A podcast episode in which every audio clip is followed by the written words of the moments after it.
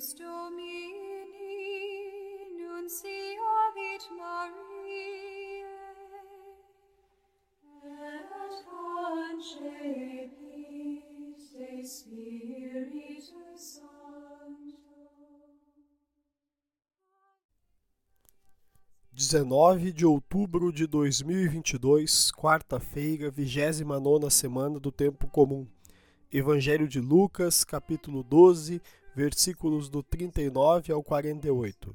O Senhor esteja conosco, Ele está no meio de nós. Proclamação do Evangelho de Jesus Cristo segundo Lucas.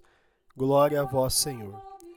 Naquele tempo, disse Jesus aos seus discípulos: Ficai certos, se o dono da casa soubesse a hora em que o ladrão iria chegar, não deixaria que arrombasse a sua casa. Vós também ficais preparados, porque o filho do homem vai chegar na hora em que menos esperardes. Então Pedro disse: Senhor, tu contas esta parábola para nós ou para todos? E o Senhor respondeu: Quem é o administrador fiel e prudente que o Senhor vai colocar à frente do pessoal de sua casa para dar comida a todos na hora certa? Feliz o empregado que o patrão, ao chegar, encontrar agindo assim. Em verdade eu vos digo: o Senhor lhe confiará a administração de todos os seus bens.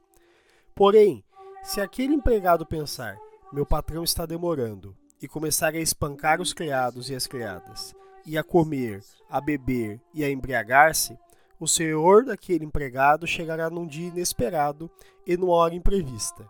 Ele o partirá ao meio e o fará participar dos destinos dos infiéis. Aquele empregado que, conhecendo a vontade do Senhor, nada preparou, nem agiu conforme a sua vontade, será chicoteado muitas vezes. Porém, o empregado que não conhecia essa vontade e fez coisas que merecem castigo, será chicoteado poucas vezes.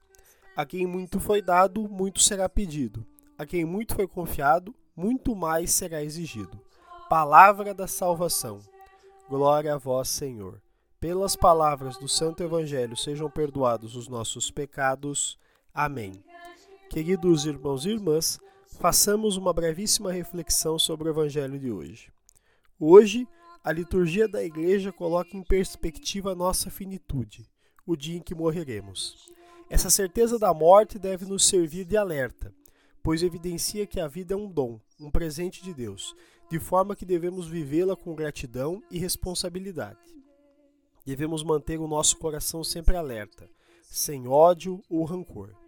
Perdoar sempre hoje, não deixar nada para amanhã, pois se bem vivemos hoje, não há o que temer no caso de uma vinda do Senhor, pois sempre estamos purificados e em comunhão com o Reino.